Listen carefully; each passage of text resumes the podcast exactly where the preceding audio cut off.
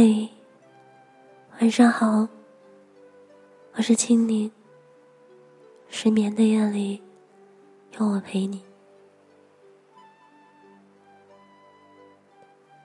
我从不羡慕别人家的女朋友。什么样的伴侣，才算是一对好伴侣？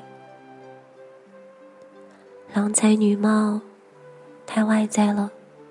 只是别人眼里的般配不一定和谐。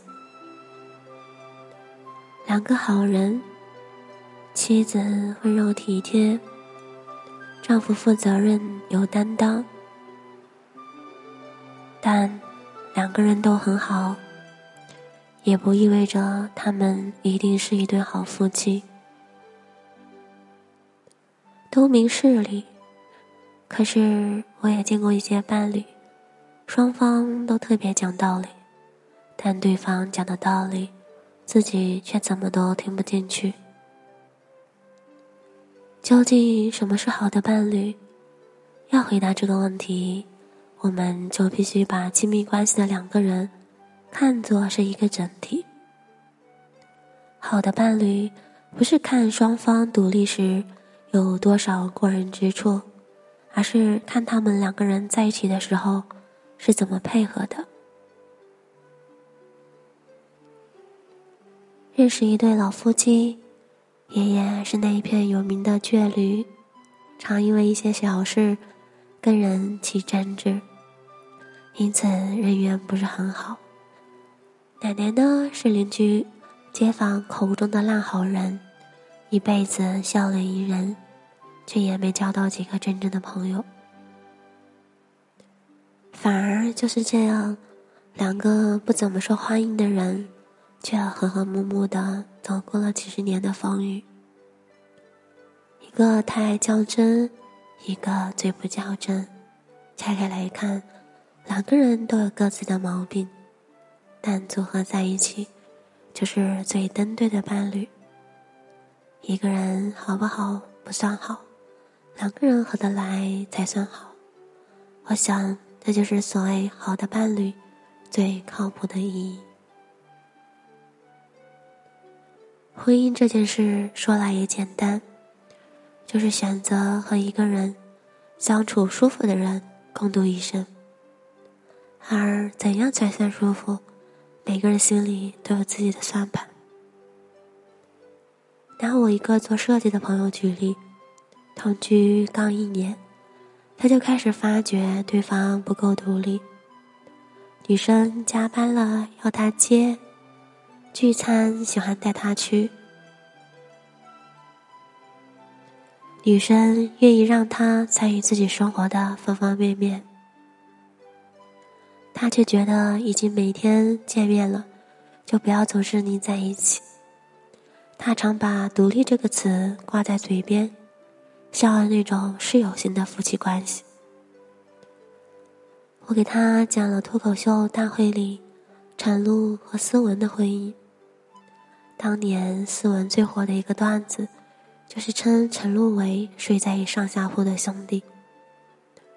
谁说男女之间没有纯友谊？你结个婚试试。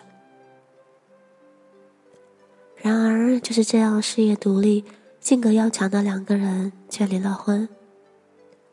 关于为什么分开这个问题，他们俩的答案也很一致：太过独立。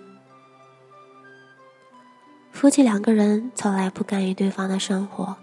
思文做手术住院期间，陈露也只是来待了二十分钟，说了句：“你看起来挺好，那我先走了。”就这样，两个都很优秀的人，深深搞垮了婚姻。如果再给他们一次机会，我想在那些重要的时刻里，他们一定不会放对方独自一人。结婚这件事儿其实就像双人舞，重要的不是跳什么舞种，而是你们配合的好不好，会不会把对方绊倒。别人独立的伴侣都有各自的优缺点，比起互相埋怨。找到和谐相处的方式才能让一段感情更长久。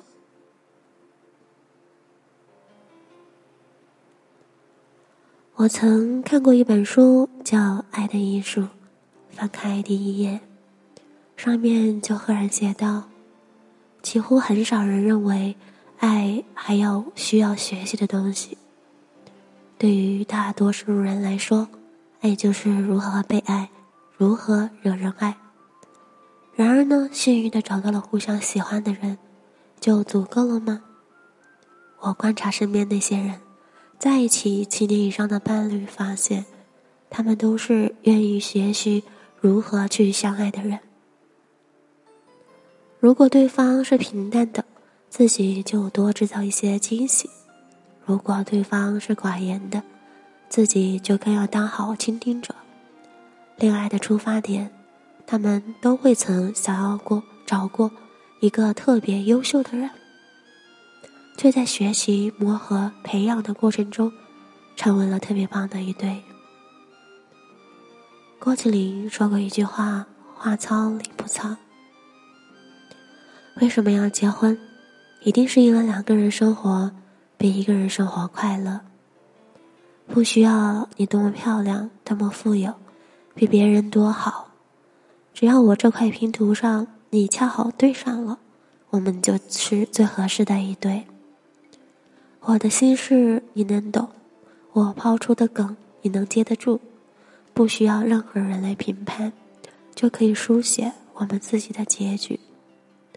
直到年老色衰，有人问我哪一段时光是最让我留恋的，我一定毫不犹豫的回答：从遇见你的那一刻到今天为止。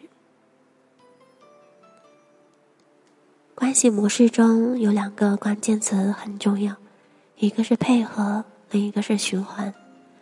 配合意味着你愿意去理解对方，做出妥协；循环则是在双方配合下的相互促进。